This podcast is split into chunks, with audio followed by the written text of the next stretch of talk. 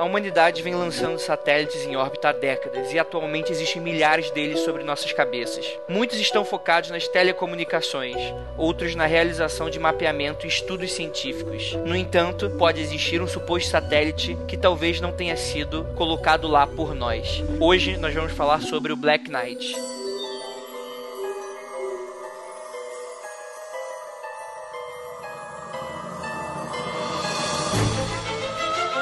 Discos voadores. Fantasmas. Criaturas horripilantes.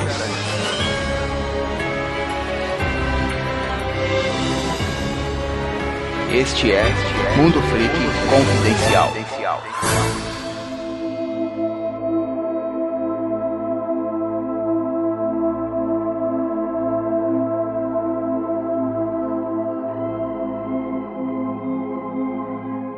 Começamos agora mais um Mundo Freak Confidencial. Aqui é o investigador Andrei e hoje eu estou aqui novamente, novamente com os nossos investigadores Igor Alcântara. E aí, Freaks, feliz 2015. E também com o nosso investigador Rafael. É, vamos descobrir hoje que a história do Black Knight são três histórias misturadas em uma só. Isso é bem interessante, né? Vamos discutir aqui, mas provavelmente muita gente não sabe exatamente, nossa, Black Knight, Cavaleiro Negro, né?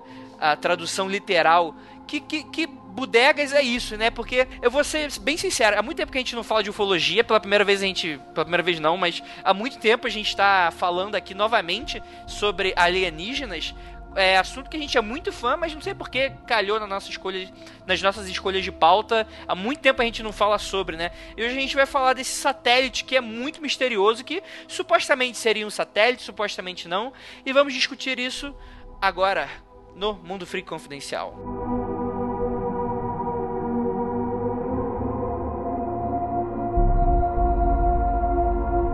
Então vamos lá. Esse suposto satélite seria de origem extraterrestre e estaria em órbita no nosso planeta, segundo dizem, há mais de 13 mil anos. E mais, segundo a lenda, os sinais transmitidos pelo dispositivo seriam, na verdade, uma espécie de mapa galáctico enviado por seres extraterrestres. Então a gente vai discutir um pouquinho isso, né? Que a base, né, a base desse mito, a base desse conceito do que a gente vai falar aqui do Black Knight é sobre um, um, supostos avistamentos que acontecem em órbita de um objeto não identificado, de aparência bastante estranha e que as histórias contam que seria esse suposto satélite vindo de outro mundo, né? E que eu acho bastante interessante. Agora, antes da gente entrar aqui na discussão é, é, é mais ferrenha vocês acham que seria interessante para os alienígenas terem um satélite? Vocês acham que é um modo é, operante de uma suposta raça que poderia ser milhares, às vezes até milhões de anos mais inteligente que a gente? Olha, a gente mandou robozinho para Marte, a gente mandou sonda para é, Lua de Júpiter, de Saturno, para Vênus, etc. Então, assim, é difícil a gente imaginar, porque a gente sempre vai pensar do ponto de vista é, humano, né, da, da, da, da humanidade.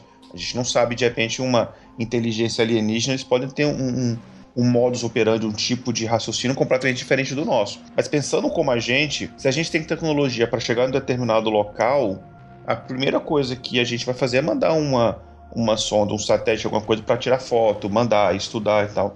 Então, assim, na minha opinião, é bastante plausível que uma, uma inteligência, é, uma civilização bem mais avançada alienígena é, que queira estudar a Terra mande um satélite para poder fazer isso. Olha, eu concordo também. Acho que, inclusive, é mais lógico, né? Que se você vai acreditar que existem dezenas, não uma, não duas, mas dezenas de raças alienígenas que viajam e fazem tudo, uma ou outra vai usar recursos desse gênero para investigar todos os todo o espaço em sua volta, né? Todos os lados. Não vai mandar necessariamente naves tripuladas para todos. Vai mandar sondas inteligentes e tal. Vão pesquisar. E eu acho essa ideia muito melhor do que ficar visitando pessoalmente todos os lugares. Essas sondas podem ter tempo indeterminado de pesquisa, ficar décadas, centenas de anos, enfim. É muito mais prático até. É, é sodomizar vacas, né? Não tá com nada. E só e, e uma coisa interessante você pensar é o seguinte: o universo a gente estima que ele tem mais ou menos 14 bilhões de anos. O sistema solar e a Terra têm menos de 5 bilhões. Então, assim, com certeza existem, é, assim, estatisticamente falando, existem civilizações é, muito mais antigas e muito mais avançadas que a gente. Então, assim, é, é lógico pensar que existem sim muitas civilizações com tecnologia suficiente para você poder de repente até em outros sistemas uh, fazer esse tipo de exploração, né? Pode pensar nem só pelo, pela lógica do sistema solar se formar 5 bilhões, mas pelo fato de, por exemplo, os dinossauros terem habitado a Terra cerca de mais de 200 milhões de anos e por mais de 200 milhões de anos mais ou menos, e nesse tempo né, eles foram extintos, e se não tivessem sido extintos, tivessem evoluído, então outra, outra raça em outros planetas, em outros locais distantes, enfim, poderiam ter, em vez de ter sido extintos como os dinossauros foram, ter evoluído há milhões de anos no passado, né? O ser humano evoluiu há pouquíssimo tempo para o estágio que nós estamos atualmente. É, é, isso é uma discussão bem interessante, mas o, o ponto do meu questionamento é o seguinte, porque é, essa coisa do satélite, né? O conceito de você enviar, né, uma sonda, um não, é, não, chega a ser um drone, né? Já que aquilo ali, o único, a única coisa que faz é ficar clicando a foto, já que até o movimento orbital não é o satélite que faz, né? Isso tudo depende da gravidade barra é, é, conceitos da física, né? É algo tão simples, né? Tanto que é, é no própria corrida espacial que foi desenvolvida, né? É, eu não tô querendo aqui subestimar o poderio humano, mas você vê que é, os computadores naquela época não tinham nem metade do que a gente tem hoje no, no nosso pendrive, né? Então, assim, o que eu quero falar é o seguinte: às vezes uma, uma civilização que esteja tenha tanta tecnologia para vir até aqui, usar o conceito de um satélite, a não ser que, a não ser que é, é, é, isso a gente vai discutir um pouquinho mais para frente, que não seja só um satélite, mas que funcionasse como um. Na verdade, poderia ser até uma nave que esteja ali main off, modo stand-by, vamos falar assim, aproveitando do movimento orbital, mas eu não sei. É, eu acho que é um pouquinho desse é, questionamento. Andrei, eu não sei a informação que tu vai trazer exatamente, mas é, não é bem um satélite como as pessoas podem estar achando do tamanho, sei lá, de um carro. É uma parada que as estimativas dele tem 12 toneladas de peso. É um pancadão de, de satélite esse Black Knight. Não é um, um tamanho do Sputnik, sabe? É um negócio gigantesco, de, de 12 a 15 toneladas. Então, pode ser também uma nave abandonada, de repente. Pode ser uma série de coisas, mas foi atribuído satélite porque ele enviava bips, fazia uns ruídos que foram detectados na época né, do, do Sputnik e tal. E foi visto também, enfim. Sim, sim, sim. Não, mas então, então vamos entrar logo no caso e a gente pega todas as informações e vamos debater logo à frente, né? Então vamos lá. É, existe muita desinformação e informação sobre esse caso, né? Sobre o caso do Black Knight, né? É, e talvez é, a maioria das estimativas que a gente tem, da maioria do nosso conhecimento, do nosso raciocínio, apesar de haver muitos, é, é, é, é, muitos, muitas suposições, né, sobre quando que esse satélite teria aparecido, quando ele teria começado, né, a surgir para nós, é, é, algo que é muito variado, né? A gente não, não tem como saber exatamente quando ele foi realmente notado pela primeira vez. Então vamos começar por onde as lendas geralmente indicam, né? Que começa com 1800, olha só, 1899, com o queridão Nikola Tesla, né? Que quando ele era é, quando cientista, né, interceptou sinais rítmicos através de um dispositivo que ele tinha construído na época. Ele teria dito que é, publicamente falando, né, que acreditava que o sinal era provavelmente do espaço e que havia sido enviado em uma civilização por uma civilização alienígena e potencial, potencialmente pelos habitantes de Marte. Agora é bem interessante que beleza, ah, Marte é, é, é, um conceito muito bonachão pra gente que vive hoje no, no século XXI, né?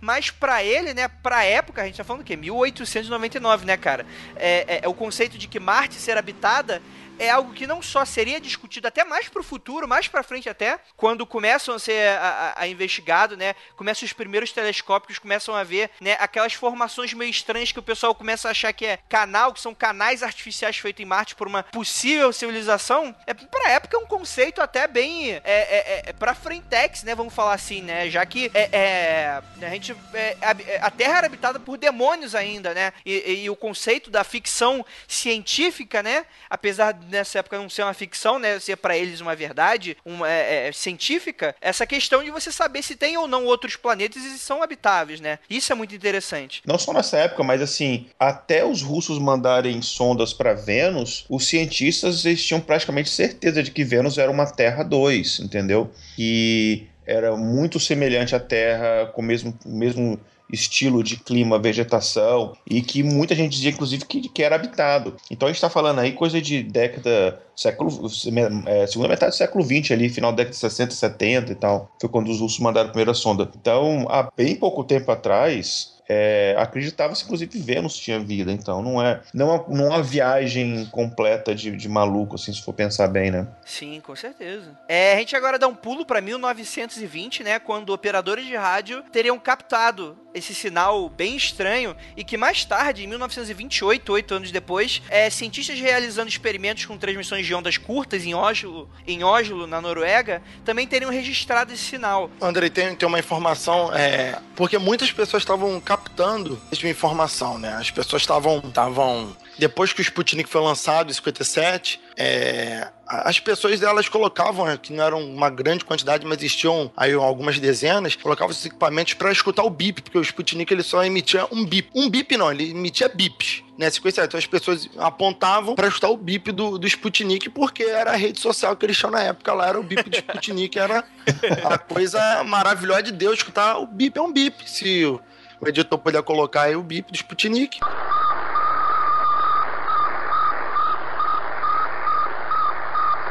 Essas pessoas começaram a pegar o mesmo sinal que o Tesla é, tinha captado há mais de há 50 anos antes, quase. Né? E essas pessoas começaram a procurar esse objeto e muitas começaram a ver esse objeto. Era um objeto que fazia uma, uma órbita ao contrário do que o Sputnik fazia, e daí começou a gerar um, um interesse até o ponto do governo dos Estados Unidos contratar um astrônomo. Agora eu não me lembro se ele foi quem descobriu Plutão. Eu lembro que o cara descobriu alguma coisa importante no na, na, astronomia e ele investigou é, e foi contratado para investigar o que era essa coisa que as pessoas estavam vendo no céu, porque só deveria ter o Sputnik, não deveria ter mais nada, né? Então, investiga essa coisa aí, né? Que e esse satélite. É essa, né, cara? Porra, é essa, passando perto do Sputnik, vindo é, som, é, e tinha uma luz, e alguns relatavam que tinha uma, uma luz vermelha intermitente. Então, pessoal tava de olho. Né? O governo americano se meteu, né, claro, e foram investigar essa história aí. Não, sim, e, levando ao contexto, né, você pode até dar uma, dar uma explicada melhor nisso, a gente estava em plena é, corrida espacial, né, Sputnik, né, talvez tenha, é, marcou pela primeira vez um satélite é, é espacial é, enviado por humanos, né, então, assim, é, russo. Então, assim, a, a, a paranoia, nem que seja alienígena, mas a paranoia de que poderia ser até uma arma russa, que misteriosa, que, que, que, ainda não tinha uma tecnologia que os Estados Unidos ainda não pudessem ter ainda, né? É, é era uma paranoia muito grande. Então tem muito desse contexto é, é, espacial, né? Bem interessante. Pois é, e é, justamente aquele negócio do peso que eu comentei, que de 12 a 15 toneladas por objeto era pesado demais para os foguetes da época. Então era uma loucura imaginar que aquilo ali tinha sido colocado no espaço por, por foguetes humanos, né? Tá, deixa eu voltar só um pouquinho aqui, que a gente. É, quando a gente falou ali de, de 1928 que, que os noruegueses detectaram esse sinal aqui. Só um pouquinho de um pouquinho de detalhe aqui. O que eles detectaram é o seguinte: eles detectaram ecos em ondas de rádio, né? É, eles estavam fazendo alguns experimentos e, e eles detectaram um, um, eles mandaram um sinal e aí eles receberam, receberam um eco. Até aí, ok. Só que esse eco é espera-se que o, o, esse tempo entre o essa diferença entre a hora que você manda o, o sinal e a hora que você recebe, ele dura até uns dois 2 segundos, 2.7 segundos mais ou menos, assim, bem preciso. Mas ele durou 8 segundos. Então eles pensaram, opa, é, baseado no que se conhecia ali da, da, da, é, da, física clássica e também já um pouco da relatividade, se ele demorou esse tempo, então uma das explicações possíveis é de que esse sinal ele refletiu em alguma coisa fora da Terra. Mas a gente está falando de uma época que a gente não tinha nada, nenhum, nenhum objeto artificial que a gente lançou fora da Terra. Aí começou-se é, também, aumentou essas teorias de que tinha alguma coisa, é, enfim, essa, essa ideia do satélite e tal, começou algumas teorias de que tinha algum objeto ali uh, de origem não humana, é, Ô, artificial, na, na, órbita terrestre. Igor, esse, esses ecos que você está falando é o que é chamado de LDS? É, é, é o eco de, de longa. É, em inglês é Long Delay Echo. Eu não sei exatamente como é que, como é, que é a tradução do, em português, mas é o LDE mesmo. Então, é, o LDE, o primeiro foi registrado, se eu não me engano, por um, um norueguês, George Hall Isso, é, norueguês de Oslo. Norueguês de Oslo, em 1927. Ele captou esse- esses LDS e aí que tá o lance. Pelo que eu pesquisei, pelo que eu vi e tal, esses LDS são provenientes de outra fonte e não do Black Knight. É, é isso, é isso que, que, que, que começa a misturar a- os fatos, né? Conforme a gente for falando aqui, eu vou falar os entrelaçamentos. O Black Knight é essa história inicial do com a Sputnik, um objeto gigantesco de até 15 toneladas, que tem uma luz intermitente, aquela coisa toda, que foi visto até a década de 60. Depois ele nunca mais foi visto. Não existe foto do Black Knight. Nenhuma foto do Black Knight existe. Isso que é o louco. Mas se você procurar Black Knight, você vai ver uma porrada de fotos. E não é o Batman, deixando claro aqui pros ouvintes, hein? É. Quando a gente chegar na parte das fotos, eu vou falar o que é aquilo. Olha que olha é. Aí. Para, para, para, para, para tudo. Depois dos comerciais, a gente vai falar que fotos são essas. Mas então, vamos lá, galera, Então continuando. saia daí, né? Como, como eles, é, é, é, o Rafael e o Igor mesmo falaram, né? A gente pula aí pra 1954, onde alguns jornais, incluindo o St. Louis Post, né? é, e o San Francisco Examiner, chegaram a, a publicar um- esse suposto anúncio feito pela Força Aérea dos Estados Unidos sobre a descoberta de dois satélites em órbita ao redor da Terra. Contudo, né, o, o que mais intriga é que quando esse anúncio foi feito, nenhuma nação do planeta havia lançado satélites em órbita ainda. Né, o primeiro foi o Sputnik 1 em 1957, marcando aí o início da corrida espacial durante a Guerra Fria. E, é, é, é, aliás, segundo alguns relatos, né, o Black Knight supostamente é, apresentaria uma órbita polar e satélites com esse tipo de trajetória só começaram a ser lançados na década de 60. Talvez isso pode. Olha só, olha a coincidência aí. Começou a ser lançado apenas na década de 60. Será que então o Black Knight, que acabou sendo desvisto, ele poderia ter fugido quando os satélites começaram a ser lançados na mesma trajetória que ele? Fica aí a. a, a- né? O que, que vocês acham? Ou então ele. pô, Tem muitas teorias. Já quer falar das teorias porque ele pode ter sumido? Então. Aí que tá, você não pode falar que ele sumiu, porque você vai falar que tem foto dele. Então, é, mas o que a gente vai fazer aqui, na verdade, é vamos é, analisar diversos pontos. Se ele nunca foi o que o pessoal acha que é na internet, pode ser. Ou pode não ser. Ou ele pode ter desaparecido na década de 60. Por que, que ele teria desaparecido? Vamos. Não, eu tenho provas que não é o que a foto. Eu tenho Tem provas. provas. Tá bom, tá bom. Tenho prova, eu tenho provas, André, eu tenho provas, vídeos da NASA que provam que, aquele, que aquilo ali não é nada demais. Tá bom. Tenho tá bom. provas. Então, antes. Eu tenho provas nesse programa aqui hoje, rapaz. Tá bom, senhor microfone estourado. Primeiramente, vamos, vamos primeiro ter Parece- que falar. Achei que eu tava gravando com a Borghetti agora.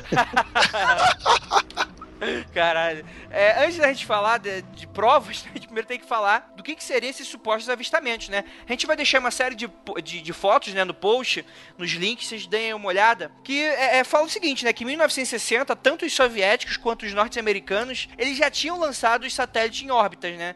Só que, contudo, os analistas que trabalhavam para um programa de monitoramento por radar do governo dos Estados Unidos detectaram um objeto que, até onde se sabe, não pertencia a nenhum dos dois países. E esse dispositivo, ele apresentava um período orbital de, agora vem aí momentos técnicos, né? 104,5 minutos e sua órbita era bem excêntrica para os padrões da época, com um apoastro, né? Fica aí para quem sabe sobre esse tipo de dados, de, 1700, de 1728 quilômetros e um periastro de, dois, de 216. Deixa E eu só na- explicar o que, que é a- a diferença, o que, que são esses dois termos aqui. Por favor, por favor. É, na verdade, o, eu, eu, eu, é, normalmente quando eu, eu, eu, eu leio essas coisas, essas coisas assim, eu, é, eu leio os termos em inglês. Então eu conheço. É, é a mesma coisa, só que o termo em inglês. Esse é, que eu chamo, a gente chama de apogee, que é o, o primeiro que você falou. Ele é quando você tem uma órbita de um, de um, um objeto, no caso aqui, um satélite em torno é, de, um, de um astro, né, no caso da Terra aqui, é, ele não necessariamente ele tem uma, uma órbita toda certinha, assim, circular. É, muitos ele tem uma órbita elíptica. Então você tem esse o apogee é a- o ponto onde ele tem a maior distância entre esse objeto e a Terra e o centro da Terra. E o outro que é o perigee é o ponto onde ele tem a menor distância. Então, quando a diferença entre esses dois é muito grande, a, assim, quanto maior a diferença, né? Quando a diferença é muito grande, quer dizer que você tem uma órbita bem elíptica. Então, é por isso que ele está falando. Quando tem essa diferença aí, então é porque ela é uma órbita, é, é, digamos assim, bem singular. E esse tipo de, de, de, de- tecnologia para você lançar é, satélites que tem esse tipo de órbita, é, que não é uma órbita normal geoestacionária, depois eu posso falar um pouco melhor dos tipos de órbita, isso realmente demorou um pouco mais de tempo, não foram os primeiros satélites que a gente conseguiu dominar isso daí. aí. Interessante foi que na época a Marinha Norte-Americana estava rastreando o fragmento de um satélite de reconhecimento do programa Corona, que havia se perdido durante o lançamento em uma órbita semelhante. Mas como as trajetórias não coincidiam exatamente, a teoria sobre o Black Knight persistiu. E a Time, revista Time, chegou a publicar uma notícia semanas depois informando sobre a identificação do fragmento, mas a história sobre o objeto alienígena ser mais interessante ganhou muito mais notoriedade, né? Eu acho que fica até mais interessante. E depois, em 1963, o Black Knight teria sido avistado pelo astronauta Gordon Cooper durante sua 15ª órbita a bordo do Mercury 9, além de outras 100 testemunhas da NASA que acompanhavam a missão através de radares em uma base na Austrália. E nessa ocasião, a explicação oficial foi que de que é, após problemas com o equipamento eletrônico do foguete, o Cooper teria inalado muito CO2 do alucinações. Cara, assim. Nossa. Eu, eu, eu, não tenho nenhum problema em acreditar que poderia o pessoal falar ah, lixo espacial. Não tenho nenhum problema com isso, cara. Mas no momento em que a gente tem 100 testemunhas e a NASA fala que o astronauta, na verdade, estava tendo alucinação por causa de, de, de, de de CO2. Cara, isso é tão suspeito que começo a, a, bolar todas aquelas teorias conspiratórias de que a NASA está escondendo o satélite alienígena. E pra que fazer isso, né, cara? Tipo, é, é bem estranho, né? Tem um bando de testemunha que viu aquele mesmo negócio e quer dar uma, uma, uma teoria completamente estapafúrdia sobre isso. Essa época, assim, da, da, da Guerra Fria, é, houve muito um serviço de desinformação dos dois lados. Claro que a gente conhece mais o lado americano, que, enfim, a imprensa noticiava. A gente sabe que ali os soviéticos era tudo muito controlado. A gente, muita coisa que a gente sabe do ponto de vista soviético hoje em dia foi depois que é, caiu a, a, a gente chama a cortina vermelha, depois que, que enfim, o comunismo caiu e tal. Então era muito fechado, então a gente conhece mais um lado americano. E há, enfim, havia um serviço de desinformação muito grande. Tem até, como a gente já, como a gente sabe, né, um, teorias sobre Roswell, que na verdade é essa, essa, coisa de que era um objeto é, alienígena, enfim, capturar alienígena, é, foi uma coisa plantada pelos Estados Unidos para desviar o foco do, do que realmente era, né? Os caras estavam usando cientistas tipo Von Braun e outra galera cientistas nazistas que eles repatriaram, enfim, várias coisas que ele queria esconder e aí espalhavam isso daí. Não me surpreende essa o Black Knight, por exemplo, também ter sido talvez não inventado, mas assim, meio que incentivado pela pela NASA, pelo governo americano para desviar o foco, falar, é, é isso aí, galera, fica pensando aí que é alienígena enquanto a gente está aqui fazendo os nossos satélites de espionagem ou fazendo as nossas coisas aqui que, enfim, a gente não quer que ninguém saiba o que que é. Então, mas, mas, aí que tá aí, o, o Black Knight, o Black Knight foi bem antes, começou lá com, com a ideia do Tesla, entendeu? Muito antes da primeira, antes da Primeira Guerra Mundial, persistiu depois da Primeira Guerra Mundial e continuou após a Segunda Guerra Mundial. Então é uma história, ou eles recortaram a mesma ideia e deram continuidade, ou tem realmente algum crédito, né? E como eu disse, ela parou de ser vista, se eu não me engano, no final de 60 ou começo de 70, algo do tipo, e que dizem que ela foi, que, ela, que o governo americano conseguiu né, se apoderar dela na década de 70, ou final de 60, agora não lembro, se, se apoderou dela trazendo para a Terra e, e tal. Né? Descobriu que era uma nave ou um satélite, enfim, e eles trabalharam em cima dessa tecnologia é, extraterrestre. Mas é, é assim, baseado nas minhas pesquisas, eu, eu, concordo, mas baseado nas minhas pesquisas, essas, esses fatos que a gente vê aí desde o Tesla, eles são fatos completamente desconexos que só depois que as pessoas começaram a, a, unir. Ah, tá, o Tesla falou aquilo, ah, os noruegueses falaram isso, e começaram a juntar e colocar como se fosse parte de uma única história. Mas, é, mas antes eram coisas assim, isoladas, entendeu? Então, é, até mesmo o termo Black Knight eu não, eu não consegui achar quando foi que, que se originou esse termo e tal, mas uh, deve ter sido mais ou menos por, por ali pós Segunda Guerra Mundial, mas eu não tenho certeza porque ah, não consegui sido, chegar. Deve ter sido quando o pessoal começou a olhar para o céu e ver a Sputnik e ver alguma coisa junto, né? O pessoal só deve ter ouvido, ouvido alguns sinais, como o próprio Tesla fez, né? Ouviu, mas não ficou procurando no céu porque não tinha nenhuma referência. O, ele começou a ser visto, é, se eu não me engano, a partir do momento quando a galera começou a olhar para cima para procurar o Sputnik, o Sputnik 2, e viu né, alguma coisa passando ali junto quando não deveria ter nada passando junto. E eu acho que esse é um dos principais motivos de que eu não desacredito em OVNI. Porque assim, vocês percebem que é, no momento em que eles mais olhavam para o céu, foi aí que você começa a notar as coisas estranhas. Porque até esse momento, o nego tava pouco se fudendo para esse tipo de coisa. Beleza, você tem um astrólogo lá estudando uma coisa isso, mas quando você tem toda uma população, você começa a ver coisas. Tudo bem que isso, isso não é. Eu não tô aqui tentando dar motivações para que você leve a crer. Não tô aqui dando provas sobre isso, né? Talvez nem faça tanto sentido, mas eu acho que é um tipo de coisa que encaixa. No momento em que mais olhamos para o céu, é a partir daí que o céu começa a olhar pra gente. Olha só que profundo. Só uma pessoa profunda, gente. Vamos continuar aqui.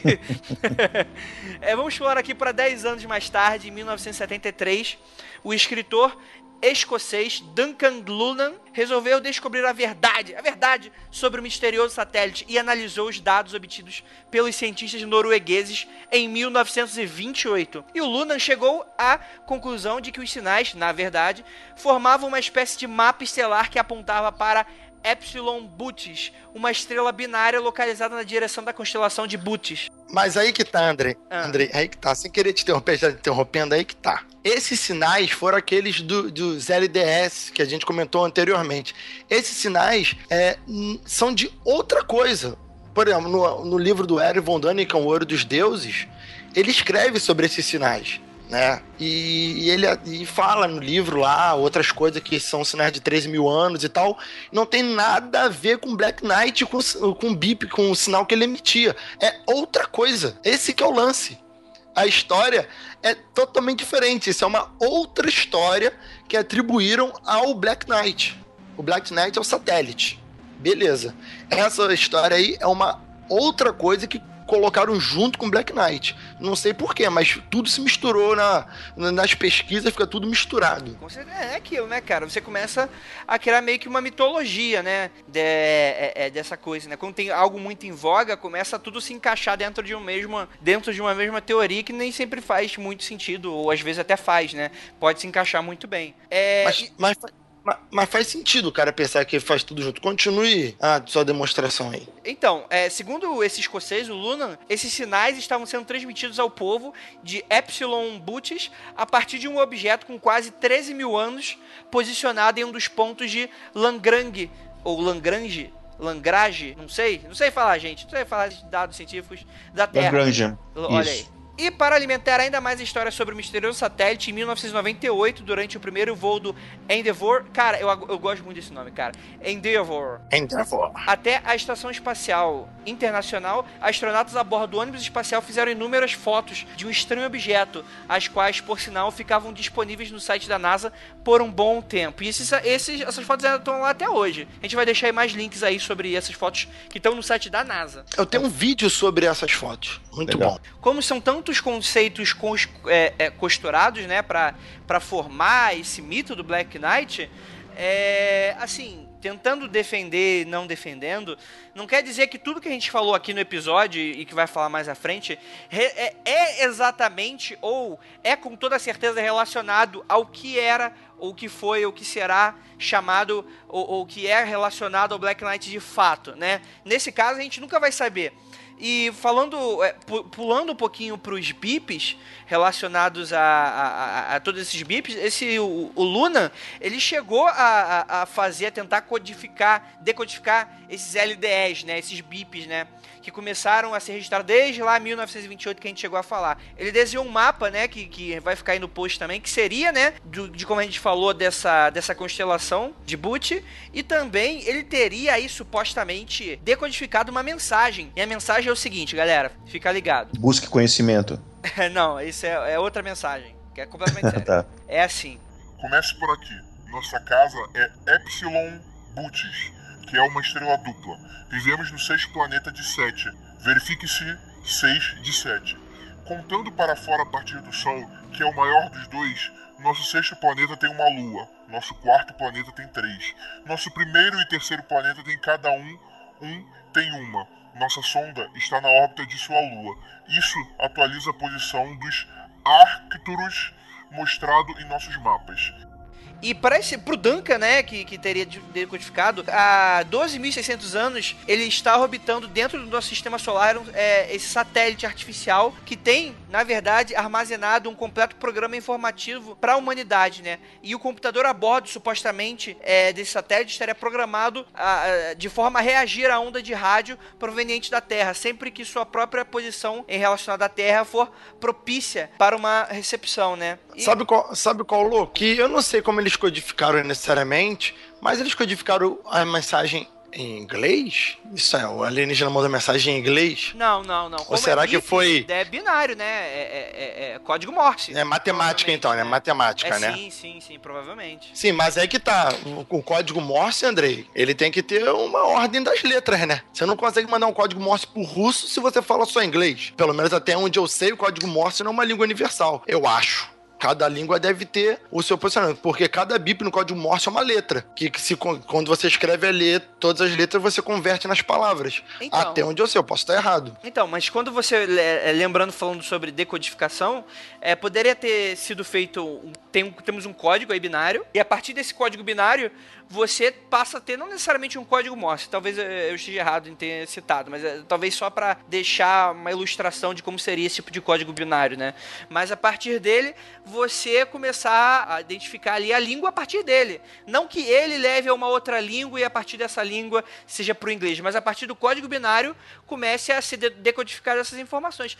Talvez para os ouvintes, inclusive um pouco para a gente, como a gente não entende tanto sobre isso, talvez fique um pouco no limbo esse tipo de informação. Ou também pode pode ser simplesmente um foda-se que, que o próprio autor tá querendo vender livro ou algo nesse sentido, possa ter criado, né? Mas vamos lá, eu acho interessante, encaixa. Isso lembra muito o filme Contato, né? Com é, ou então, então aquele simples fato, né, Andrei? O, se o satélite, né, tá na órbita da Lua há quase 13 mil anos, ele simplesmente aprendeu as, as línguas da Terra e os cientistas do planeta, de quem que enviaram lá do planeta lá, Epsilon Boot, escolheram a língua em inglês e mandaram, né? Sim. É, é, o povo que está mais investigando o espaço e mandaram o inglês, ué. Né? O que que impede? É um satélite alienígena que está próximo da Terra há milhares de anos. É, são, é. Acho, acho, que são 200, é, 200 e poucos anos-luz daqui, né? É, não, eu acho essa teoria possível mesmo, não é... Não necessariamente o satélite só envia informações, ele pode receber também, enfim. É, Repara, só... Só, só, uma coisa, repara Sim. que a primeira coisa que você vê que são coisas diferentes, o Black Knight e essa mensagem, que é que diz que a mensagem que o satélite está na órbita da Lua e o Black Knight está na órbita da Terra. Então, são coisas diferentes o Duncan ele é escritor, né, cara? Assim, tudo bem, ele, ele, ele tinha formação científica e tal, mas ele é um escritor e de ficção científica. Para mim, tá mais interessado em vender livros de ficção científica, como o Andrei falou, do que realmente em, em desvendar o mistério. Sim, mas isso aí supostamente é a mensagem que já tinha descoberto em 1927, entendeu? E ele supostamente fez vários gráficos, fez lá uma coisa de, de tradução, né? Não é o Eric Duncan, é um tal de Duncan Luna que, que supostamente então, é tinha traduzido. Isso, é isso. O norueguês, e o Duncan escreveu sobre isso e tal. Então a mensagem, né? O Black Knight e essa mensagem são provenientes diferentes. Então já temos supostamente aí ou o Black Knight, que seria um satélite ou uma nave abandonada, enfim, e um satélite estaria na órbita da Lua investigando o planeta Terra por, e trazendo informação desses alienígenas de Epsilon Boot. Então, mas se você for levar a querer, é, é, isso aí, como você mesmo falou, essa questão da órbita, onde é, que, onde é que tá essa porra, afinal de contas? Que afinal, se ele realmente tivesse uma órbita fixa, ele com certeza teria sido visto. É isso levando em conta que ele possa existir. Então, para mim, né, é, é, se a gente for levar a querer, tentando criar teorias de por que, que ele não seja identificado, seria porque, na verdade, ele não seria exatamente um satélite. Ele possa é, é, seguir ali a órbita para talvez até essa coisa de descanso, né, como eu falei no começo do episódio episódio do stand-by para você é, meio que guardar energia, e mas que na verdade ele consiga se mover para diversas outras órbitas e começa a se mover para lá e para cá, dependendo do que ele estiver fazendo, né? Dependendo do que as teorias mais loucas possíveis que a gente for tentar inventar, é, é, é poderia é, é, colocar para ele. E eu acho isso muito mais interessante porque é algo que a gente não tem em tecnologia de satélite hoje. Nossos satélites ficam lá e acabou. O máximo que a gente tem ali relacionado à propulsão em bases espaciais fora da Terra seria aquela coisa para correção de órbita. Não muda-se de órbita, né? É feito para Não, Andrei, calma aí, não, Andrei, calma aí.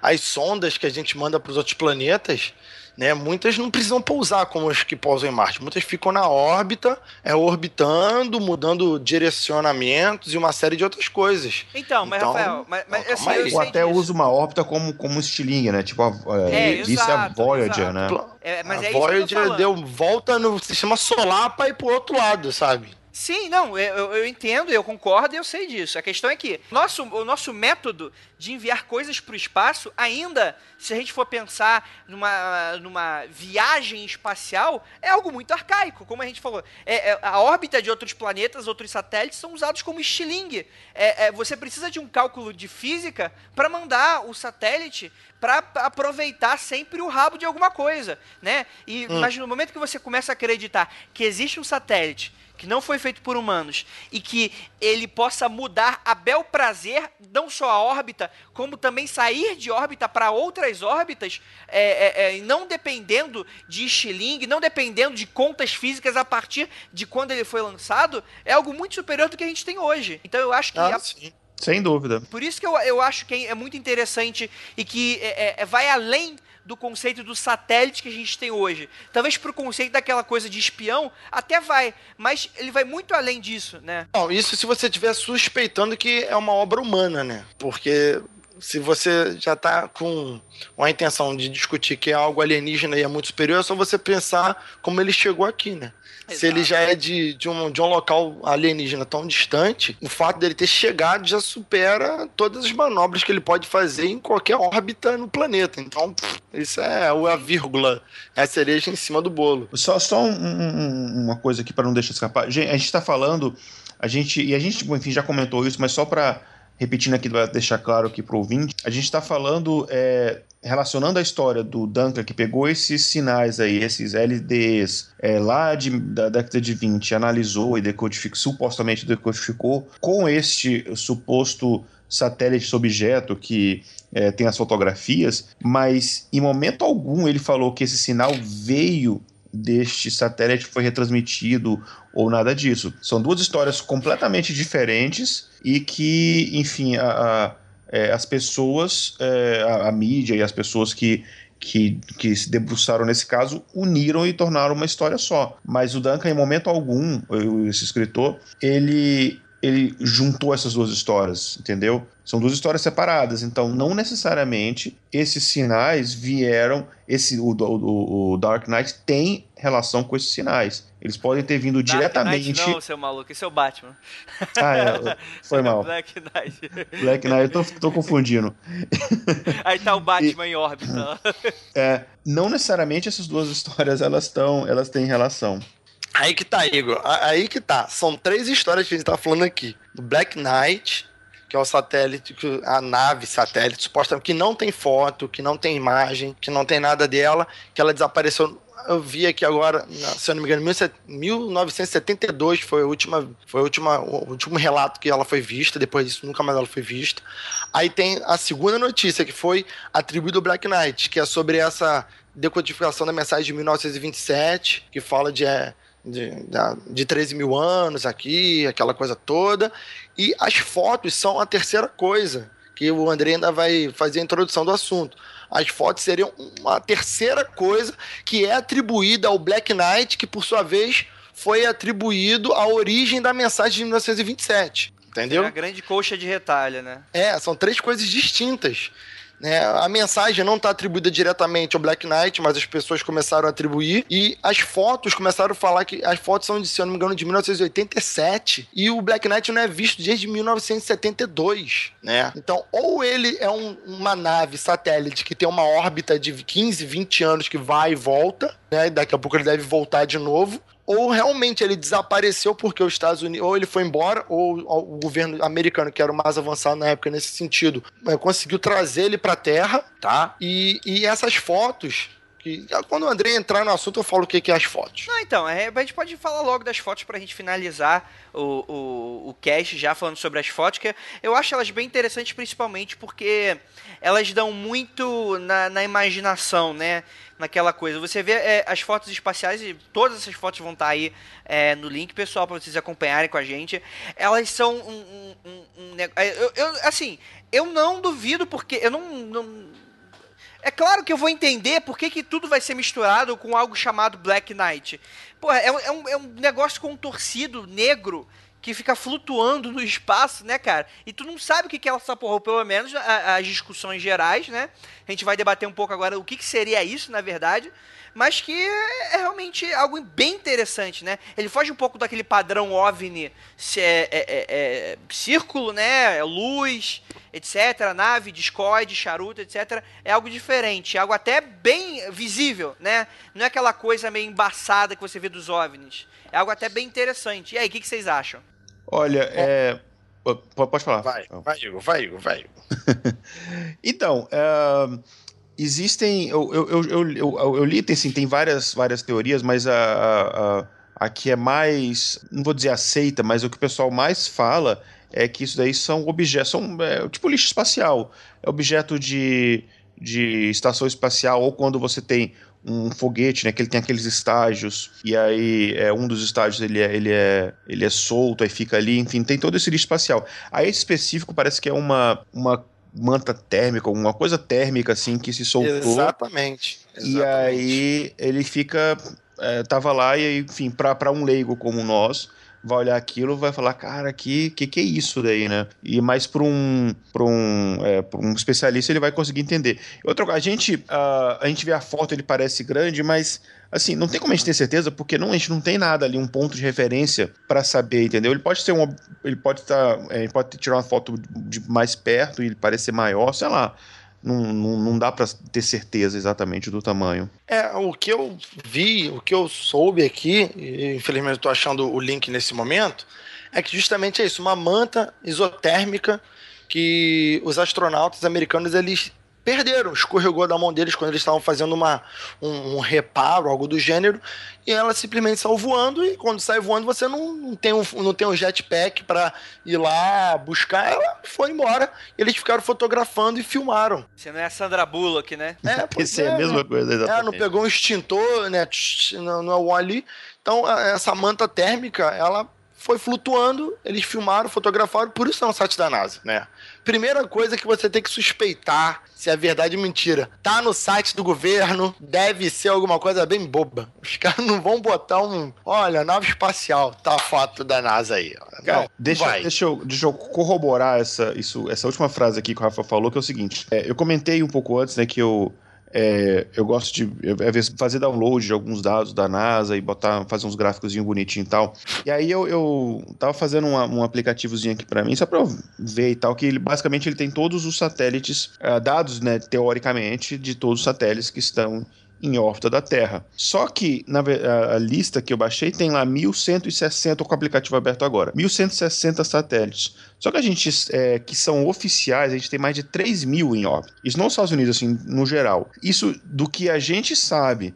Mas é óbvio que tem vários outros que o pessoal não vai contar, né? É, enfim, a, a corrida espacial, ela, ela começou e, e ela se desenvolveu muito por causa do medo das duas potências do que, que o outro chegasse lá primeiro e aquilo poderia ter poderia ser um poder estratégico, cara, sei lá. Os russos chegam na Lua, botam ali uma base, eles podem, sei lá, tipo, ou um satélite armado, eles podem lançar bomba na gente ou vice-versa. Até o Reagan teve aquele programa é, do Guerra nas Estrelas, né? Inclusive tem um, é uma pessoa que trabalha comigo que ele chegou a trabalhar é, nesse projeto Guerra nas Estrelas, que era basicamente você colocar a arma no, em órbita, né? Caralho. E aí, ah, vou, atacar, vou atacar a... É, isso, isso era um um programa oficial, só que no final não chegou. É, eles não chegaram a colocar isso realmente em óptica, pelo menos até onde a gente sabe, porque o custo era proibitivo, e aí teve, é, enfim, a Guerra Fria foi esfriando também e tal, e acabou não rolando. Mas a ideia. Guerra era... Fria foi esfriando, é um jogo de palavra. Né? Quer dizer, a Guerra Fria, é, não sei. A Guerra Fria foi. Enfim, vocês entenderam. É.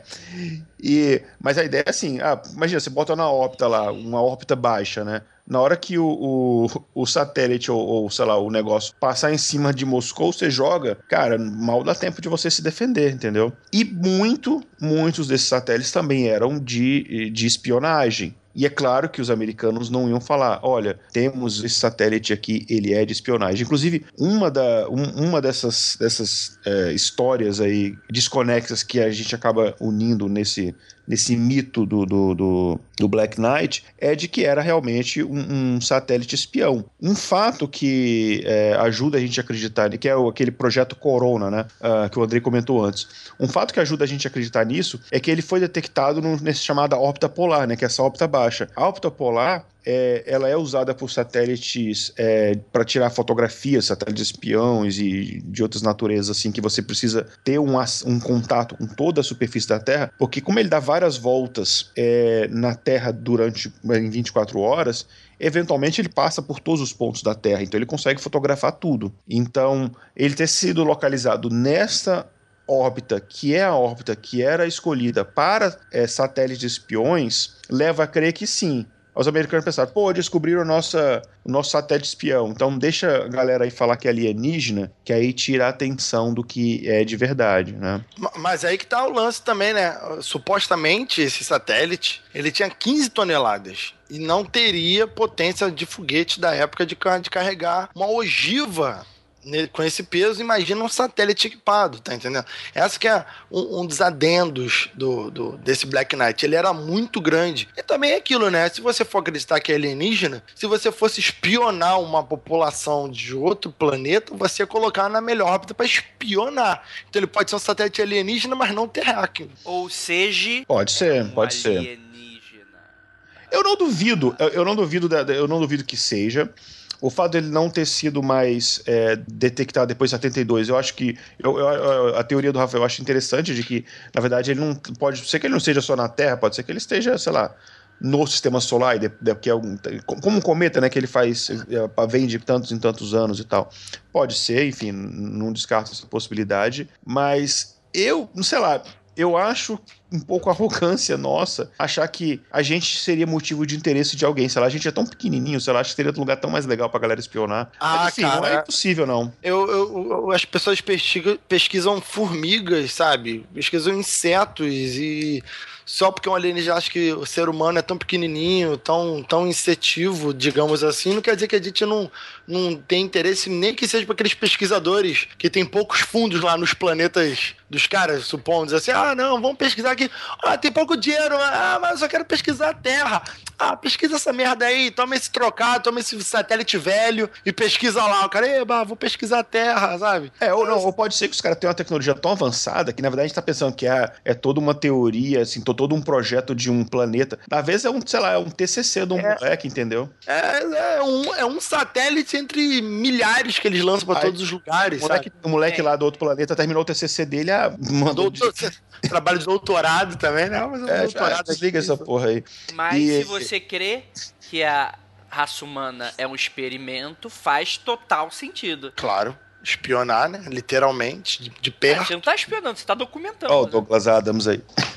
é, em relação àquela a primeira coisa que a gente falou do Tesla, né? Na verdade, ele estava certo quando ele. Aqueles sinais de rádio que ele, que ele detectou, eles realmente tinham origem extraterrestre, mas hoje em dia acredita-se que não era nenhuma numa, numa força inteligente enviando, eram simplesmente pulsares, né? Pulsar é uma estrela de nêutron, e aí ele ele envia esses sinais eletromagnéticos é, numa determinada frequência de, de, intervalos regulares de tempo, porque ele tem uma órbita, né? E como esses sinais né, são emitidos do polo da, dessa estrela, então ela a gente tem uma frequência aí pode se confundir com sinais regulares, que é basicamente o que o, o, o projeto 7 lá, né? Tenta fazer, né? Tem tentar encontrar padrões em transmissões de rádio e tal. Mas no caso do Tesla, é, eram pulsares, mas os pulsares, não, não, a gente não sabia da existência deles naquela época. Ele só foi descoberto é, anos depois. Só para não deixar passar essa informação. Conclusão é que o Black Knight existe, ou pelo menos existiu, se não foi desmontado na garagem da Área 51 que os sinais lá de um suposto satélite que fica na Lua, que foi decodificado depois, por esses alienígenas aqui, é um satélite de 13 mil anos e tal, também existe, ou pelo menos existiu se não for embora. Essas fotos que você procura Black Knight e vai achar na internet são uma manta isotérmica de uma nave espacial que escapou da mão do astronauta. é basicamente, eu acredito no, nos dois fatos alienígenas distintos, e o terceiro, que é a nave fotografada, não. Acredito que aquilo ali é só uma manta mesmo. Então, dois contra um, então a gente tem a volta aí do hashtag Rafael Believer, novamente. Ué? que o pessoal tanto pediu. É, Rafael, você que, você que não lê comentário, você que não escuta nossos podcasts, nossa leitura de meio de comentário. Ô, seu arrombado, eu só não escutei o de hoje, tá? Saiu, acabou de sair, né? Pô, saiu agora, nem tô trabalhando. Pô, tô aqui em casa, tu acha que eu escuto podcast em casa? É isso aí, galera. É isso aí, galera. Obrigado por terem ficado até aqui. É, você, o que, que você acha do Black Knight? Essas, essas três histórias aí que a gente contou, esses três conceitos, desde lá de Tesla até agora, com mantas térmicas voadoras ou não. Pra mim, manta não sai dentro do oceano, de Não resto estão alienígena. voando não, André. Estão voando, estão flutuando. Ah, desculpa. É, não, hoje estão caindo eternamente, segundo conceitos físicos. É, é é. isso, né, galera? Contem aí o que que vocês acham, se já escutaram essa história, se vocês nunca escutaram e quais são suas teorias. É isso aí, galera. Então vamos para a nossa leitura de e-mails e comentários e até o próximo programa. Até. Tchau. Tchau.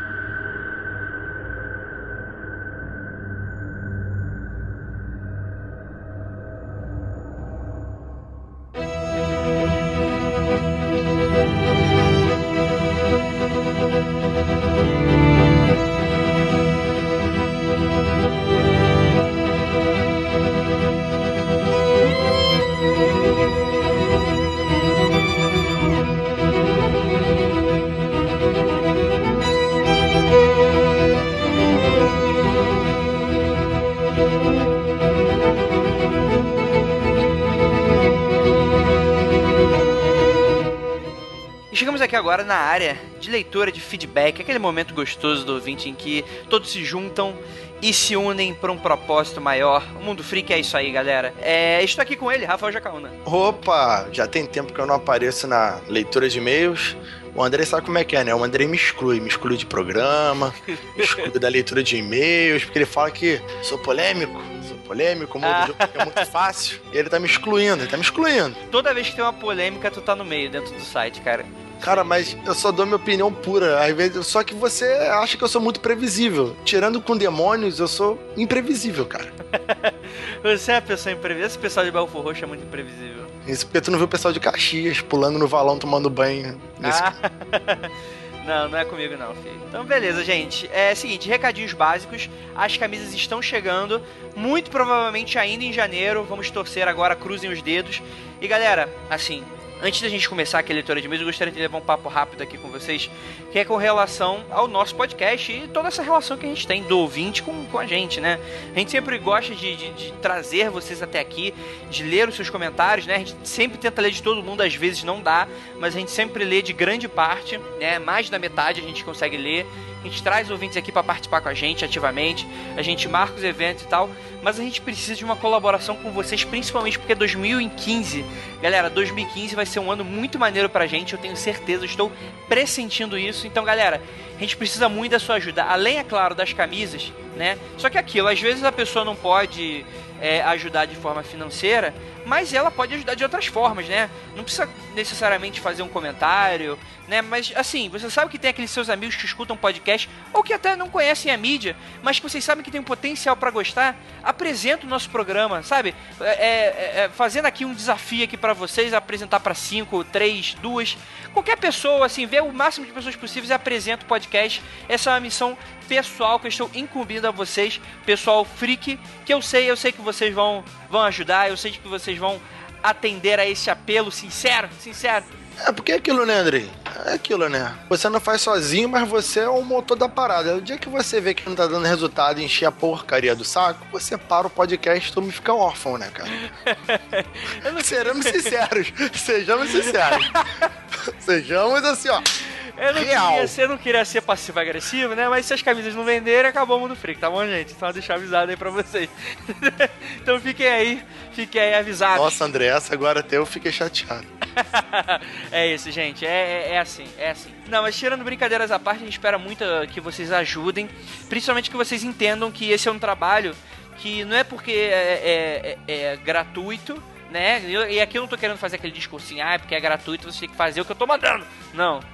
Eu não quero fazer esse discursinho que até outros podcasters eu vejo que fazem e eu, eu como ouvinte, eu sempre desgostei. Mas é assim, eu acho que não custa nada, né? Tipo, tu tá ajudando quem te dá aquele entretenimento básico, semanal, que não falha, não atrasa. É, é toda semana tá lá, tirando meia semana de férias. Toda semana a gente tá lá, toda semana a gente tá tentando trazer novidades, tanto no site quanto no podcast. Então eu acho, cara, eu acho que é o mínimo, assim. Toda vez que o podcast chega na sinceridade para mim, eu atendo perfeitamente, eh, porque eu sei que é, é um prazer que, que a pessoa tá me dando ali, né? Que às vezes eu tô sem nada pra fazer, tem que lavar aquela louça, e a louça não se lava sozinho, e eu, tenho, eu preciso de ajuda, escutando pessoas, me ouvindo antes que eu fique louco, e podcast Andrei, serve pra isso. Só pros ouvintes chegarem nessa parte da leitura de e-mails, tá? Eu quero saber quais são os ouvintes do Mundo Freak que lavam louça. Coloca aí nos comentários. eu lavo louça só. Só isso. Eu, não é possível, né? Que a gente tem muito ouvinte que lava louça. A maioria nem lava, deixa a mãe lavar, cara. Deixa a namorada, deixa o namorado, sabe? Os ouvintes do Mundo Freak são tão cheios de opinião que eles não lavam louça. Eles, eles deixam o trabalho para outrem lavar. Olha, olha aí, olha aí. Então é isso. Hashtag eu lavo louça. Aí no Twitter, no site Vamos Bombar a hashtag. Eu não falei hashtag, não, é só o comentário, mas o Andrei tá falando. É, fica mais bonitinho, fica mais divertido a hashtag Eu Lavo Louça. E galera, por favor, né? É, é, vamos tentar não ser sexistas aqui, tá? Ninguém tá falando sobre gêneros. Tá? Opa, então, por favor, eu, aquelas. Eu fui específico. A, a, o homem manda a mulher e a mulher manda o namorado, o homem. Então, foi das duas partes. Mas falar, aquele, é... aquele babaca que vai deixar mensagem de comentário. Não, os, mulher, os ouvintes do mundo freak não são babaca, não, cara. Às vezes. Não são babaca, não. Às, às vezes. É isso aí, galera. Então, antes de mais nada, é, rapidamente, nossas redes sociais estão todas no site, galera. Às vezes o pessoal me adiciona no Facebook e a primeira mensagem do chat que manda para mim é o seguinte: como eu faço para assinar o canal de vocês? Cara, eu aviso essa porra todo final, todo, toda semana eu aviso, cara, as redes sociais, o YouTube, o feed, o Twitter, o Facebook, o Google Plus, ele tá dentro do post, mas os outros estão lá no headerzinho, os íconezinhos.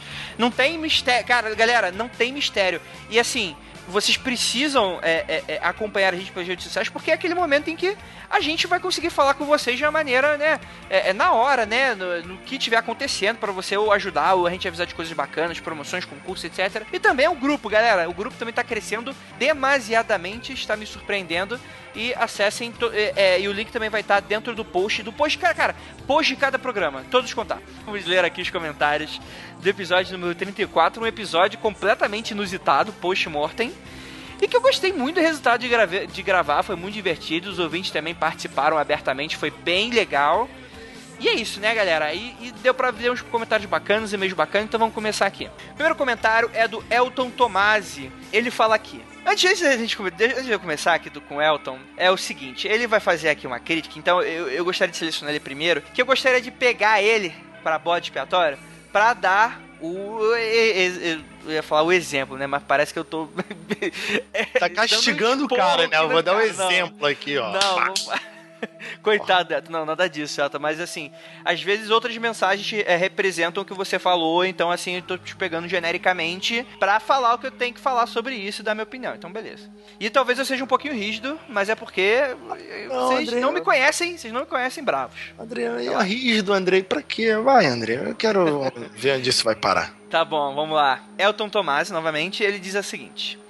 Então, Existem casos que não têm explicação, e às vezes a parte cética vem com cada explicação absurda que era melhor ficar calado. Às vezes, um eu não sei explicar mais do que tudo. Eu não sou totalmente crédulo, mas também não sou de engolir qualquer explicação. E sim, é minha opinião, uma vez que não posso falar pelos outros somente por mim. Os últimos programas você colocou três céticos contra um Believe, que nem Believe é mais. Eu vejo seu esforço em manter o podcast mais Believe, mas acho que deveria achar outro louco, como disse o participante do programa. Os podcasts antigos eu dava boas risadas com o Rafael, a dinâmica era muito melhor. No mais, foi uma crítica construtiva, eu gosto do programa e das histórias, críticas construtivas sempre são boas. Então vai lá. Calma aí, calma aí, calma aí. Eu, eu acho que ele falou de mim. É, eu não sou sim. mais. É, é believe que não é mais believe, não. Olha só.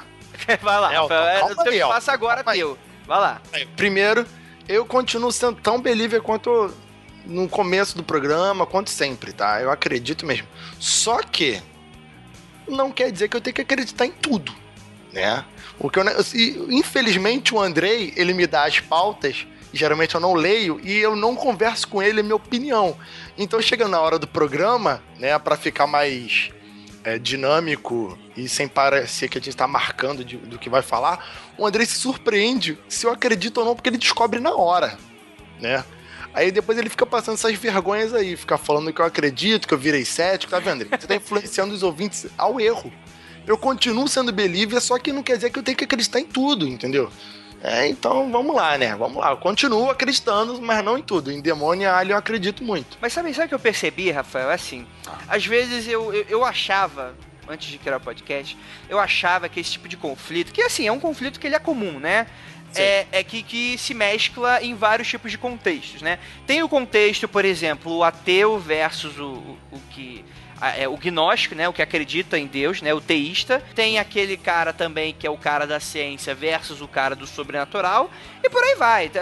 São, são diversas coisas que, que mesclam essa briga do crente versus não, os não crentes. Eu acho isso muito bobo, né? Quando a gente está falando de uma relação ideológica, porque independente do que acontece, do que, que o, o seu terceiro, a, a, pessoa ao seu lado acha, tá todo mundo nessa porra desse mundo chamado Terra, sabe? E a gente tem que saturar. Então, assim, não é uma ofensa para mim se o cara acredita em outra coisa. Na verdade, a gente, nós podemos ser muito bons amigos. E, e assim, eu conheço o Rafael e poucas vezes os nossos, os nossos comentários eles são iguais, né? Poucas vezes a gente concorda um com o outro, mas o Rafael é um cara super divertido, eu gosto muito de ter ele como amigo. E mesmo assim, o cara tem as opiniões dele.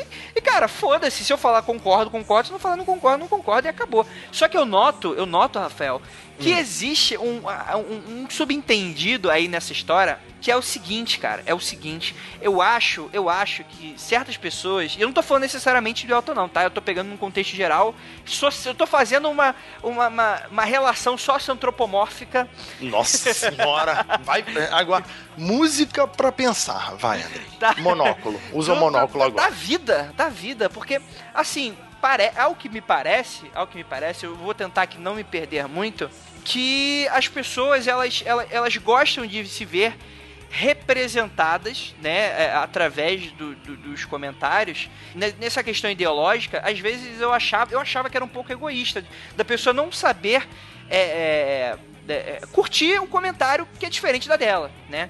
Só que hoje eu vejo que é muito mais. Eu não sei falar se é, se é, uma questão mais de entretenimento do que qualquer outra coisa. Acho que eu vou resumir o que você quer dizer. As pessoas pegam estereótipos de alguém que, entre muitas aspas, conhecidos em certa mídia, seja na política, seja na arte, seja na, na separar a arte, tipo pintura de, de música, né, de teatro. E quando essa pessoa dá uma opinião ao contrário dela, do que ela acha que está sendo representada, a pessoa entra num conflito, né? Então, assim, às vezes eu vejo, eu, eu acho que eu estou entendendo o que você está dizendo nesse sentido. Muita gente pode falar assim: "Ah, o Rafael é believer, ele me representa". O dia que eu dou uma opinião que não é believer, a pessoa se vê meio assim: "Ué, ele era believer, agora não é mais? Como assim?"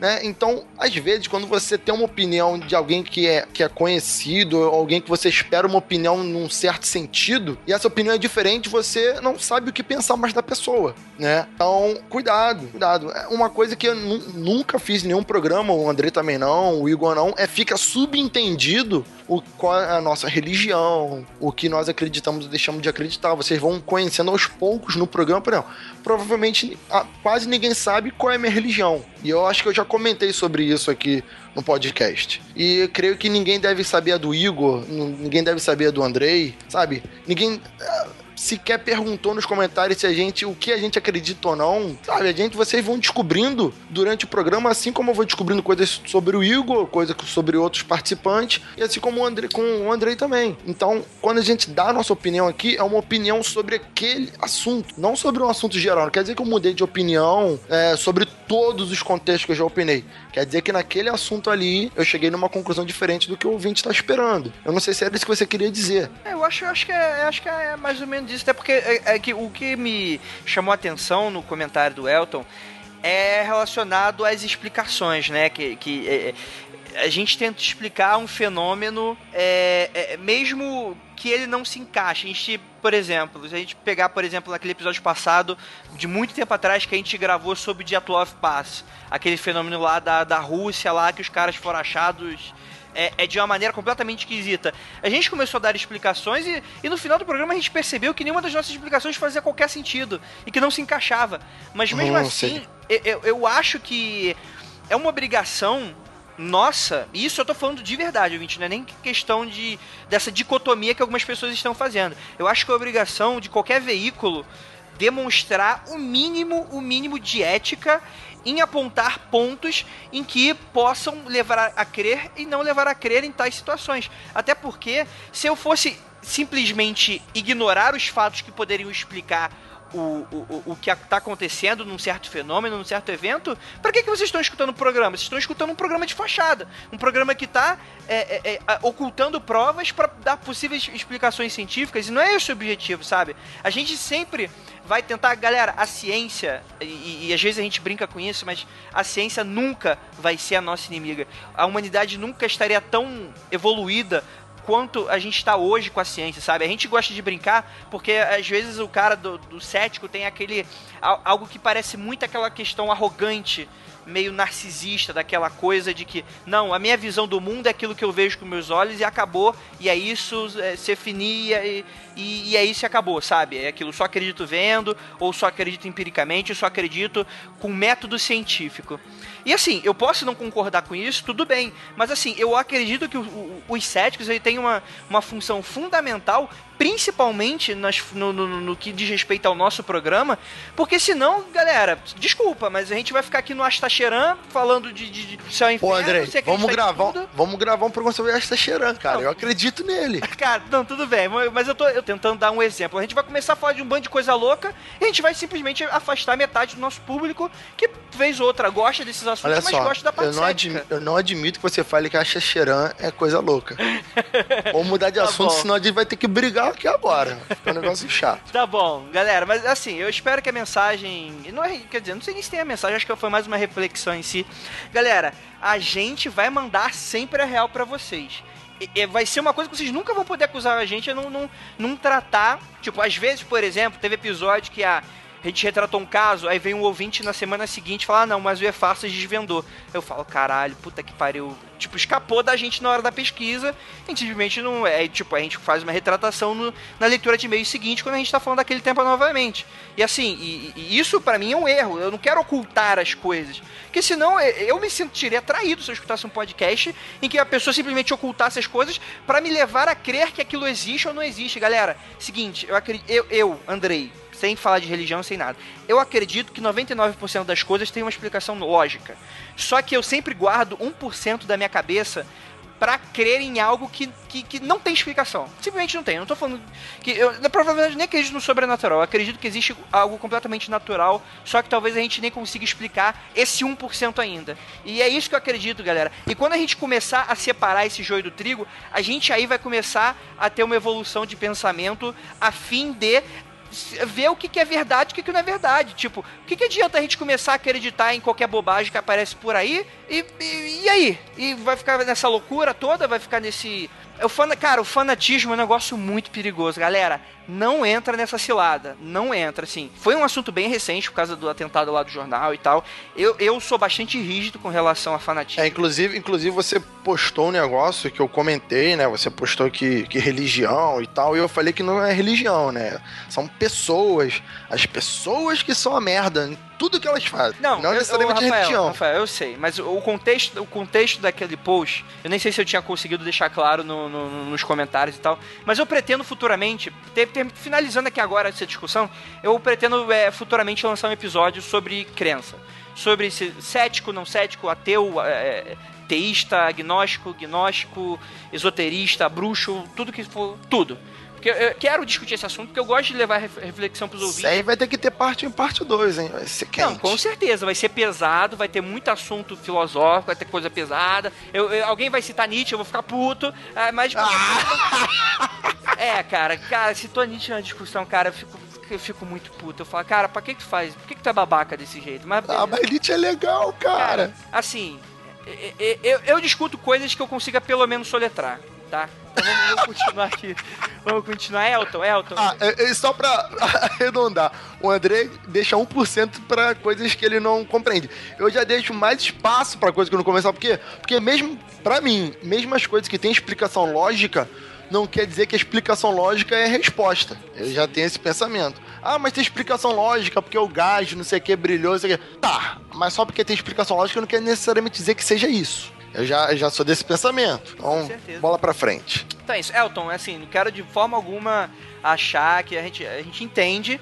Só que aquilo, não adianta você. Eh, na verdade, o que você criticou não é nem algo que eh, eu considero discutível. Isso eu, eu não sei se o Rafa vai concordar comigo, ele vai dar a opinião dele. Porque assim, eu acredito o seguinte: é, a crítica qualquer uma pessoa pode dar. O que eu não posso, sendo bem sincero, é chegar para você e te ofender. Olha, você tá falando besteira, não é nada disso e eu não quero você aqui. Não, não tem nada disso. Só que assim, esse tipo de, de, de opinião é aquilo, cara. É, é, é, a tua opinião, assim como a gente tem a, a, nossa a partir daqui. E é isso, né, cara? E não é porque é crítica construtiva que necessariamente ela vai. É, a gente acha que, que precisar. Então, necessariamente, eu vou ter que agora fazer com que tenha sempre uma opinião é, é, é believer no programa, é, independente do que acontecer, sabe? Eu não quero que, que se torne um negócio desse forçado. Então eu prefiro um programa ou outro sair um pouquinho mais cético ou sair um pouquinho mais believer do que simplesmente a gente fazer uma coisa pasteurizada, sem alma, que acontece muito por aí em qualquer mídia, não só em podcast, que é a coisa mais fácil que tem. É a gente assumir personagem e de repente todo mundo tá descaracterizado e depois, no final das contas, vai surgir uma polêmica e vai o babaca lá na frente das câmeras e vai falar: ah, não, aquilo ali é só um personagem. E desculpa, galera, eu não quero assumir esse papel. E para não assumir esse papel, eu prefiro dar aqui a, a cara tapa pra esse tipo de assunto e falar: olha, é isso, isso, isso e acabou. André, isso, isso que tu falou é, é mais do que verdade, né? A gente, a, por mais que possa brincar aqui e tal, nenhum o Andrei, quando a gente vai gravar, né, eu, Igor, qualquer um que vai gravar, os ouvintes já gravaram com a gente, nenhum momento a gente chega por 20, a gente o máximo que vai perguntar por 20 é o seguinte, você é mais cético ou você é mais believer? O ouvinte vai falar, ah, eu sou believer, eu sou cético. Pronto, a gente não vai induzir a pessoa a ser cética ou ser believer. A gente só quer saber, às vezes, de antemão, se ela é mais cética ou mais believer, para saber como que é, vai ser conduzido o programa. Mas a gente não induz durante a gravação, a gente não quer ninguém com texto na mão para dar opinião. O negócio é fluido mesmo. A gente dá nossas opiniões que a gente sabe, que a gente pesquisou. Se não pesquisou direito, o que a gente já conhece. Então não é preparado de antemão. O mais que a gente prepara, que o André prepara, ou o Igor no caso, é, são as pautas. A gente tem aquela pauta ali a seguir dos assuntos, mas o que cada um fala é o que cada um fala. Não é preparado nada disso. O que a gente não pode cair, galera, é no maniqueísmo, é na dicotomia. A gente não pode, não pode criar guerra para tudo, galera. Então, assim, é, vamos nos aceitar e ir em paz. Então, vamos lá. Geisa Carlos de Souza. Fica aqui a dica do escultor australiano Sam que por acaso esteve aqui no Brasil ou ainda está, não sei ao certo. Ela comentou que tem dois dias, talvez ele esteja por aqui ainda. As esculturas são impressionantes pelo nível de detalhes. Logo, a Pascoalita pode, pode sim ser uma boneca. Aí ela coloca a foto aqui de. Realmente, eu pensei que era uma foto. E se isso aqui é obra de arte, nossa, isso aqui é é, isso aqui não é, uma, não é uma velhinha de verdade, não, cara. não, cara. E é muito foda que o Sam Jenkins, ele é, é Jinx, né? Ele é Eu não um... sei como se fala. Ele é um artista plástico, né? Muito famoso, principalmente ficou bastante famoso nas, nas redes sociais, que assim, são aquelas obras e esculturas hiperrealistas, né? Que são bastante engraçadas de você ver. Inclusive tem uma, tem uma exposição dessa em São Paulo, que estava aqui no Rio de Janeiro, pouco tempo antes, que eu esqueci o nome do autor. Sim, sim, eu acho que é, é o Sandinx mesmo, eu não tenho nessa, certeza, mas acho que é. Nessa, nessa escultura aqui, dá para ver que o bebê é estranho, mas a senhora de idade é impressionantemente idêntica a uma senhora de idade mesmo. Sim. Bebês são estranhos, né, cara? É, o bebê parece que, sei lá, ele tem um, um olhar diferente. Parece que é um virtual. Meu Deus do céu, tá bom. ah, loucura do Rafael. Beleza, vou ler aqui o comentário da Priscila Guerreiro. Ela falou o seguinte: Oi, pessoal, gostei muito do episódio desta semana, as histórias foram tenebrosas. Gostaria de fazer um acréscimo. Durante o alvorecer da fotografia, coincidentemente no período vitoriano, uma mania muito sinistra surgiu entre pessoas daquela época. Galera, eu sei do que, que ela tá falando. eu sei do que ela tá falando. Tem um filme sobre isso, inclusive. Caraca, isso é muito bizarro. Puta que Sabe qual o filme? Qual? É. Os Outros. Não é sobre isso, mas aparece isso no filme. Sim. Ah, é verdade, verdade. E muito bom filme. E ela fala aqui: as fotografias com cadáveres. Cadáveres. Sim, amigos, antigamente as pessoas tiravam fotos com os entes queridos, falecidos e devidamente arrumados para parecerem ainda vivos. Havia estúdios de fotografia especializados, com cabines especiais, armações de madeira que mantinham o cadáver em pé, sentado, fazendo poses das mais diversas. E se fotografavam os falecidos em cenas comuns, algumas vezes com vivos, muito comum no caso de crianças, fotos de família, casais, enfim, era de costume da época e um jeito de se guardar uma última lembrança do seu ente querido. Ô, Andrei, sem querer te interromper, mas tava tem uns dois dias isso, não passa disso, outros ouvintes devem ter ouvido, é visto pelo menos, que um americano, uma mulher foi enterrada, né, foi velada lá nos Estados Unidos, justamente assim. Colocaram, se eu não me engano, um cigarro, um charuto na mão dela, com um copo na mão, na outra mão com vinho, se eu não me engano, ela toda arrumada, de óculos escuro, sentada, como se estivesse viva e todo mundo em volta dela, bebendo, comemorando. bem, Sim. bem cara, louco. eu achei macabro, mas ao mesmo tempo eu achei um negócio muito maneiro, cara. E, e, e assim, por um triz, assim, eu, eu queria que, que é, é, comigo fosse dessa forma, sabe? Tipo, eu sou muito contra velório como ele é hoje, sabe? As pessoas chorando e tal. Acho que as pessoas precisam lembrar é, é, das partes boas do que a vida da pessoa representou. Né? Ó, não deixar... naquela cena de sofrimento e tal. Acho que a pessoa que iria querer algo nesse sentido. Vou deixar um registro. Já falei, além de não querer ser enterrado, eu quero ser cremado. O meu velório é galera jogando RPG, tá? E música de qualidade. Se botar um funk, eu volto só pra bater em alguém. Aí, galera, mesa, mesa de RPG, pessoal bebendo refri, uma cerveja de leve e tal, e bola pra frente. Sim, sim. Então vamos lá. Terminando aqui o comentário da Priscila, ela fala que espera muito mix do Mundo Freak com o SciCast. Olha aí, galera que adora uma dicotomia vai ficar louca com esse programa. Galera, tudo depende de vocês. Os ouvintes que tem que fazer a força aí, mandar e-mail pro SciCast, mandar comentário no Twitter, tudo, cara. Faz, faz barulho que a gente participa. Cara, é. eu, eu gosto de SciCast, escuto bastante eles. O Eric Hunter comentou aqui há seis dias, ó comentou junto ali com o lançamento do programa, praticamente. Parabéns. Ele comenta aqui: a boneca é japonesa, se chama Okiko. Provavelmente esse comentário aqui é diretamente ligado a um tipo de boneca que foi comentado no programa. Sim. Não, Rafael, você não escutou o programa, não, gente. Eu ainda não escutei o programa. é a boneca que cresce cabelo, você já viu? Mentira! É, ela cresce lá no, no mosteiro japonês lá. Tem, boneca cresce cabelo, a gente falou de menina que abre o olho, 70 pensei, anos mumificada. Pensei que essa era uma boneca tipo daquelas que você compra para prazeres solitários. Não, não, essa não. Essa não cresce cabelo não, cara. Só cresce só o julgamento das pessoas à sua volta. Ele continua aqui. No Japão, eles costumam cremar os objetos da pessoa que faleceu, mas acabaram esquecendo a boneca. Depois disso, o cabelo começou a crescer, então eles levaram para o mosteiro barra templo. E o Rodrigo Araújo comentou o comentário do Eric Hunter. Isso mesmo, tentei lembrar, mas minha memória falhou. Valeu. Rodrigo Araújo participou do programa, né, André? Exatamente. Rapaz, boneca que cresce cabelo. Isso tá, tá tipo Annabelle, mas essa boneca não fez mal a ninguém, não, né? Essa boneca leva lá no, no cabeleireiro? tá bom, rapaz. Não, assim, se o cabelo dela cresce, tá crescendo há quanto tempo? Cara, eu não sei, cara. A internet é muito louca. Ela só dá, o, ela só dá a notícia uma vez e depois nunca mais volta. Não, é porque assim se crescer o cabelo, né, ah, a garota morreu há 10 anos atrás. Porra, dependendo, se crescer, sei lá, um centímetro por ano, o cabelo já tá arrumado, né? Alguém lava esse cabelo? Olha aí, tá bom. É, comentário da Josiele Zuki. Ela fala o seguinte: esse episódio com certeza foi um dos mais freaks. E antes de comentar sobre os casos, quero fazer um elogio aos participantes que foram uma agradável surpresa e agregaram valor ao episódio. Olha aí, os ouvintes, muito bom. Além da edição que ficou perfeita com a trilha sonora do, da Noiva Cadáver, é muito legal trilha do Guilherme é sempre de arrepiar, dando um ar muito sombrio e mórbido, no melhor sentido, ao programa. Também quero deixar aqui uma sugestão de trilha sonora para futuras edições. Fica aí a sugestão do Guilherme, que é a soundtrack de Chique, Caraca, chique. Eu, eu, eu vi o primeiro episódio, só que eu achei meio chatinho, eu dormi e eu não vi mais. Mas dizem que é muito bom. É um anime. E ele fala que tem excelente trilha sonora, muito bom, Gisele. Eu vou, vou tentar dar mais uma chance, né? Muito legal. O único anime que eu assisti que é de terror aí, que eu nem lembro, é, chama. É isso, se chama Another. É o único Another, que eu vi. ele é bem conhecido pelos fanáticos do terror. É porque é porque terror, é porque anime, de forma geral, tirando dos antigos, eu gosto de assistir anime rápido né? E a Noda tem poucos episódios, é legal, então dá pra assistir. Sim. Bom, aqui temos o comentário do Lord Byros, comentado há dois dias. Muito bem, quase que perde, quase que perde. Vamos lá. Muito bom podcast, mais um tema bem interessante. Ele continua.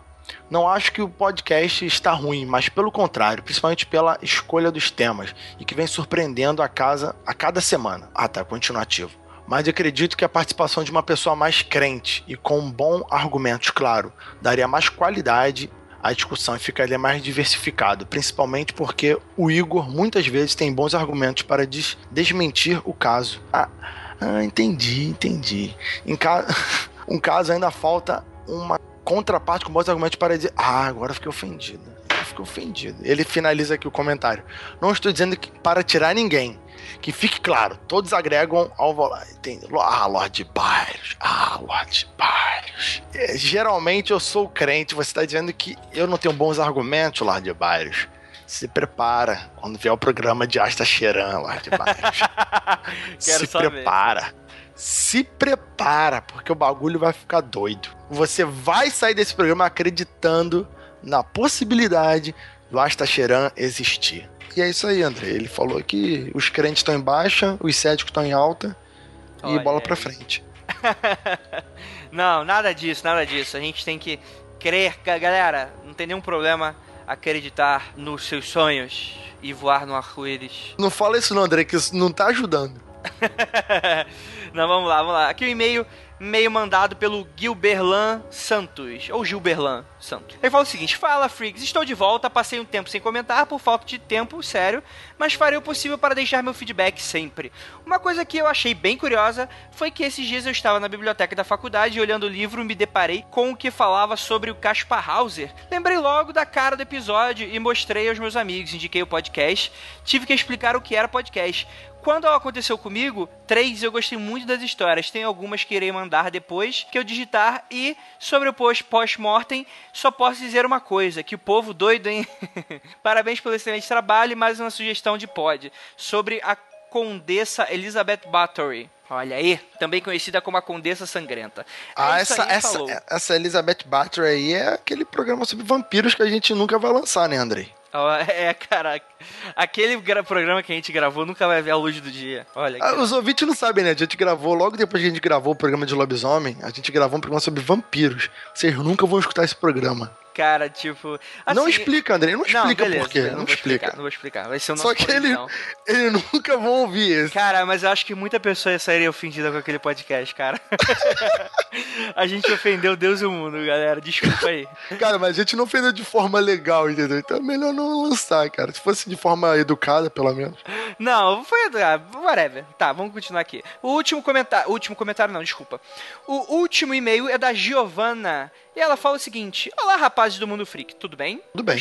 Eu estava meio desaparecida, porque estava um pouco atrasada com os episódios, mas coloquei tudo em dia. Apesar disso, não comentarei todos para não perturbar você. Tudo bem, Giovanna, você não perturba a gente.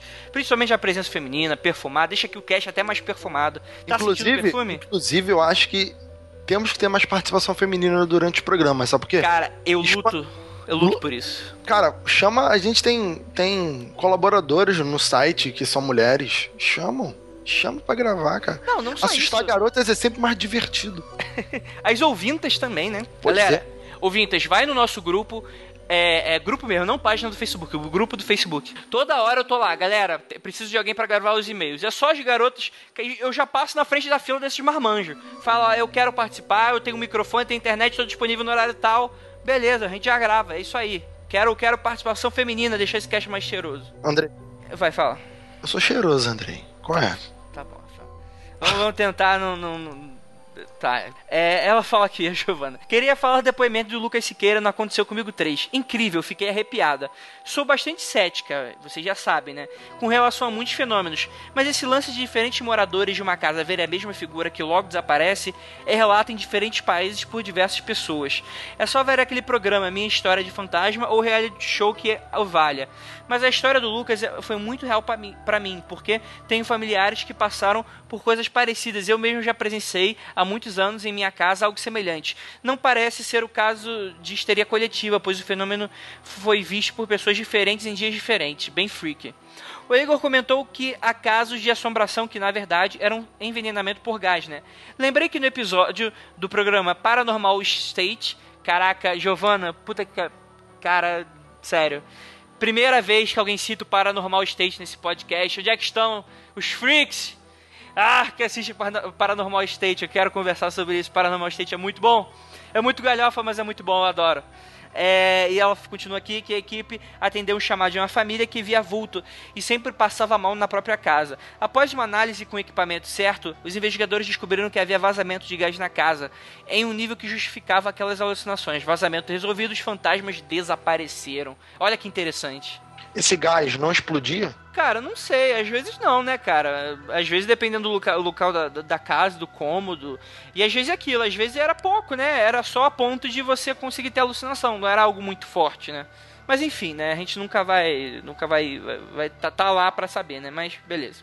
É, já no episódio 34, Post-Mortem, tem um comentário. Na verdade, uma correção. Com relação a Eva Peron, foi novidade para mim que Juan tenha tentado fazer baixar o espírito da falecida na nova esposa, Isabelita. Maluco. Mas a minha correção é que, na verdade, o governo de Isabelita, que foi vice de, de Juan e assumiu o poder quando ele morreu em 74, foi uma merda. Ela tinha uma postura muito diferente politicamente de Eva, tanto que distanciou do peronismo e se aproximou da ultradireita. Porra, se, se já tem.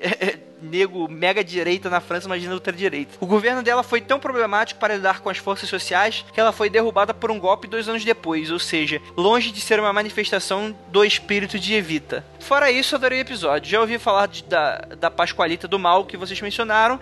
Tem gente muito doida no mundo, mas concordo que seja uma boneca mesmo, não uma morta embalsamada ou algo assim. Imagina só como deve ser assustador passar todo dia na frente dessa criatura. Parabéns pelo Igor por contar um pouco de si, não aconteceu comigo com relação a fazer terapia seu diagnóstico, é preciso muita coragem. Realmente, o Igor ele deu um relato, muito parabéns. Léo também tinha dado um relato no primeiro aconteceu, acho que foi o primeiro ou segundo que aconteceu comigo, que também foi muito maneiro. É, é, é sempre muito corajoso da parte deles, né? E ela termina aqui e acho que é isso, Freaks. Aguardo ansiosamente aconteceu comigo 4 e acho que posso contribuir com algo de, do medo. Espera então, Giovana. Giovana, o seu, seu, sua contribuição aí. Muito obrigado pelo comentário. É, Rafael, qual a conclusão de tudo? Cara, a conclusão é que eu quero participar dos programas aí próximo, principalmente do Asta Cheirando. Tem que ter. Tá Porque bom, assunto tá. de alienígena, cara. Tudo é sobre alienígena, sobre fim do mundo, essas paradas eu já, já tem tudo, cara. Você perguntou para mim, conclusão, Cavaleiro do Apocalipse, Bíblia. Pode perguntar, pode perguntar, eu tô sabendo, tô sabendo. Beleza, então, Rafael. É isso aí, galera. Fica aí um abraço a todos e não olhem para trás. Thank you.